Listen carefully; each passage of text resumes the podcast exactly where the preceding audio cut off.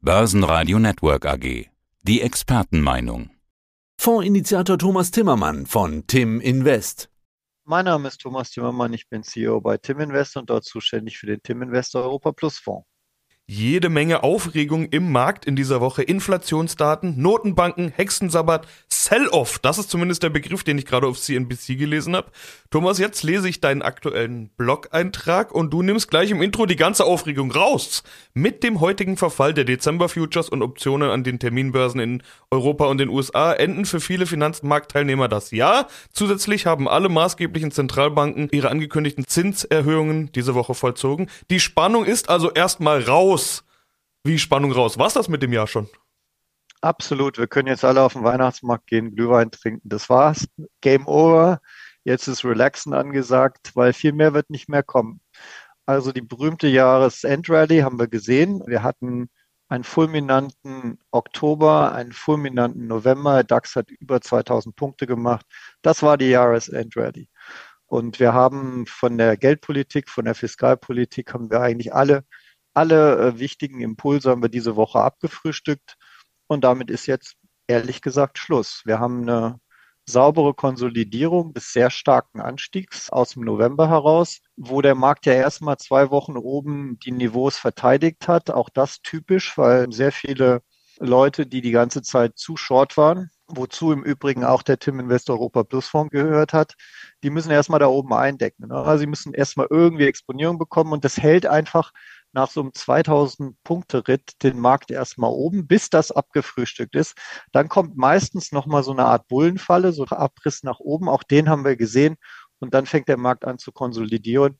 Und das tut er jetzt. Wenn man jetzt sich überlegt, wie bedrohlich ist denn eigentlich das, was wir jetzt sehen hier zum Triple Witching, also zum heutigen Verfallstag, dann kann ich nur sagen, ist überhaupt nicht bedrohlich, weil es ist Jahresende.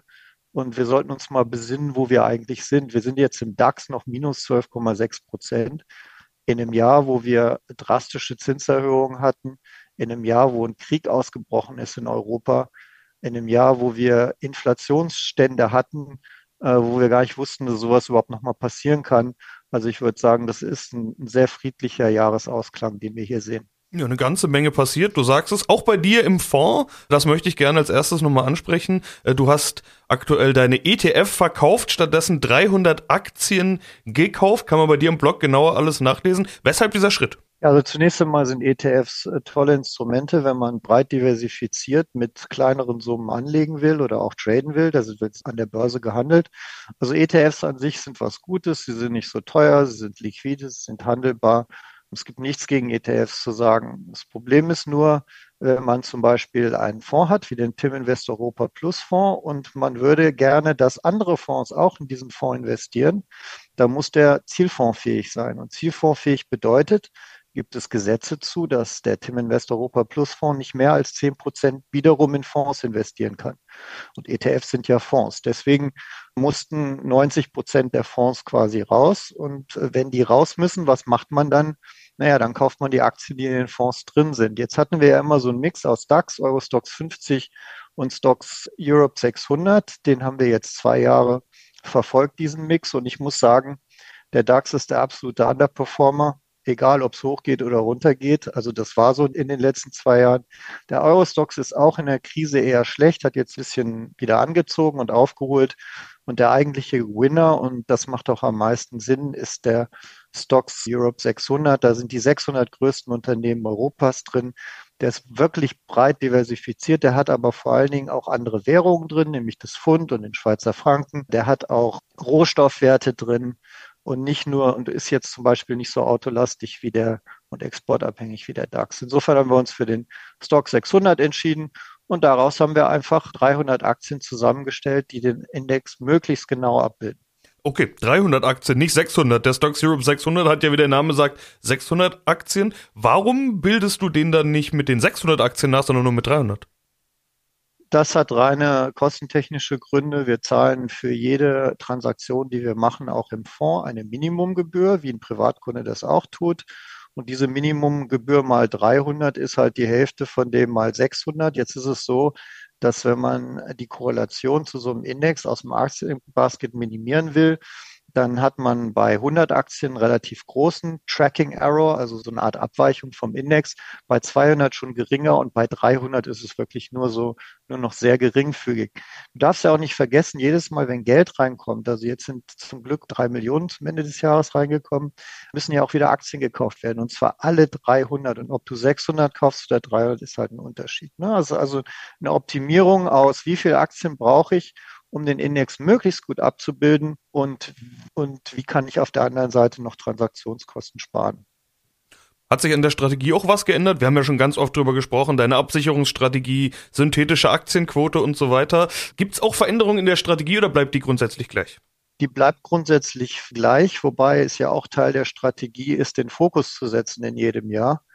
Wir hatten jetzt dieses Jahr einen Bärenmarkt und der Fokus war ganz klar darauf gesetzt, im Bärenmarkt nicht so viel Geld zu verlieren. Und ich denke, das ist dem Fonds auch sehr gut gelungen. Die Drawdowns waren jetzt nicht besonders groß, also ungefähr ein Drittel von den schlimmsten Drawdowns der Indizes. Und wir wussten ja auch teilweise in dem Jahr gar nicht, wie schlimm wird es noch werden, wie, wird's, wie tief wird es gehen.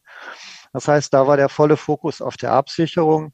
Jetzt, äh, wenn ich ganz ehrlich bin und wir technisch über den 200-Tage-Linien bleiben in Europa, geht der Fokus eher auf seitwärts hoch. Das heißt, die Aktienquote geht hoch.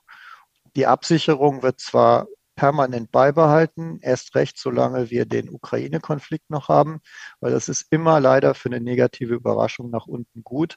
Aber der Fokus liegt nicht mehr auf der Absicherung. Das heißt, der Fokus liegt jetzt eigentlich viel mehr mit dem Blick nach oben als wir das bisher in diesem Jahr hatten. Und das ist eigentlich schön so. Ich hätte nicht gedacht, dass das so früh kommen würde, ehrlich gesagt. Ja, wobei Absicherung jetzt in den letzten Tagen wahrscheinlich nochmal ein großes Thema gewesen sein dürfte, denn wir haben ja, wie gesagt, einen Kursrutsch gehabt. Du hast gesagt, die Absicherung, die wird immer nachgezogen, die hat vermutlich dann auch gehalten jetzt in den letzten Tagen.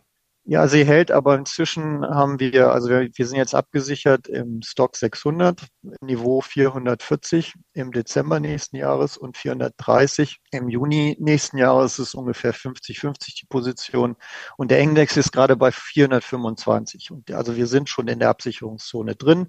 Die greift aber erst dann nächstes Jahr richtig und das Absicherungsende ist bei 340, sind also rund 30 Prozent Absicherungszone, die wir haben. Aber du siehst schon in der Art und Weise, wie ich das beschreibe, früher hatte ich vielleicht Absicherungen in zwei, drei Monaten, die fällig waren. Jetzt habe ich ein ganzes Jahr.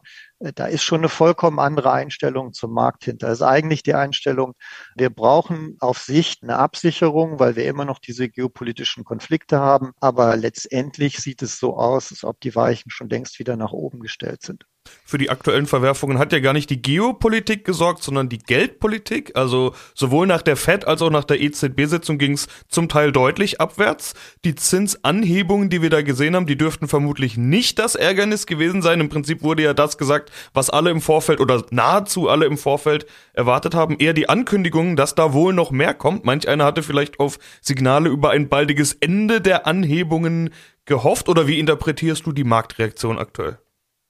Ja, also eigentlich sehe ich die Marktreaktion eher technisch, ehrlich gesagt, und nicht als unbedingt als Folge der Kommentare der FED oder der EZB, denn die waren zu erwarten. Also, dass eine FED, nur weil die Inflationsrate jetzt mal ein bisschen runtergekommen ist, gleich sagt, nee, nee, wir machen jetzt keine Zinserhöhung mehr.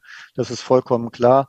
Und auch Frau Lagarde hatte eine sehr, sehr gute Ausgangsposition, mal ein bisschen heftiger zu reden bei dieser Zinsentscheidung, weil der US-Dollar ja gedreht hatte. Wir hatten ja eine US-Dollar-Aufwertung in diesem Jahr bis zu 14 Prozent. Der Euro war schwach, er war unter Parität.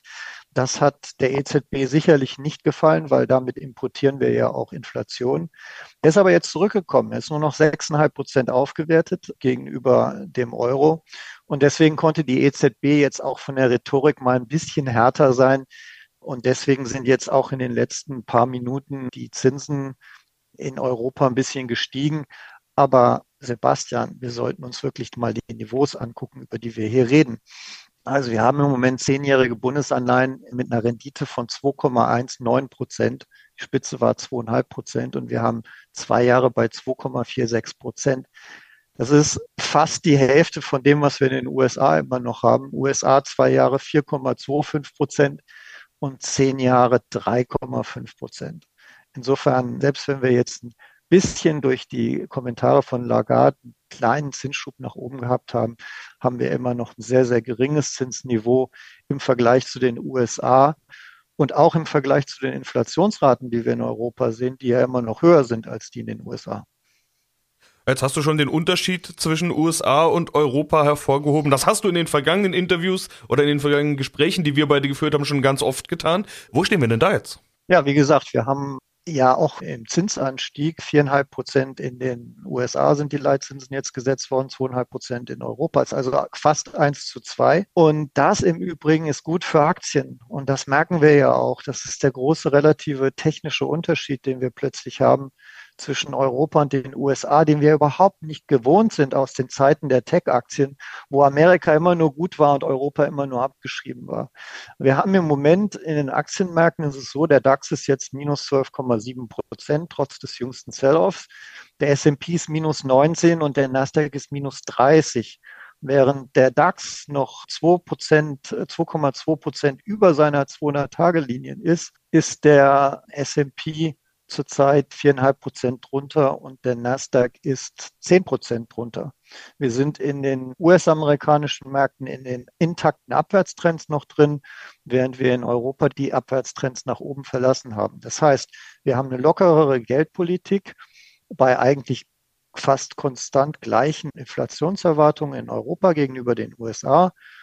Und die Spiegelwirkung davon ist eigentlich ein besseren Aktienmarkt. Und deswegen vielleicht auch dieser jüngste Sell-off gerade im DAX. Jede Änderung und auch nur jede kleinste rhetorische Änderung drückt da halt auf die Kurse. Wir sind aber, wie gesagt, sehr, sehr gut im November und Dezember 2000 Punkte gestiegen im DAX.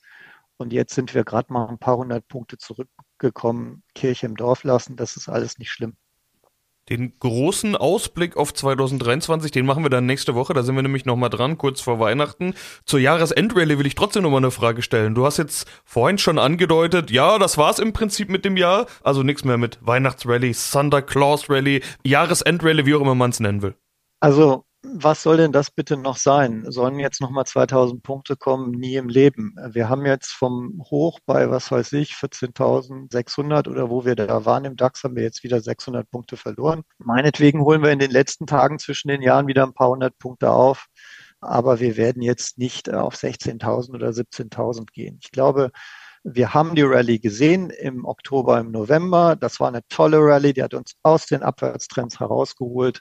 Jetzt konsolidieren wir das ab und ich denke auch, die Marktteilnehmer gehen wirklich ab nächster Woche in die Weihnachtspause und die Umsätze werden fallen und es wird sich auch nicht mehr so viel tun. Das wäre zumindest meine Annahme.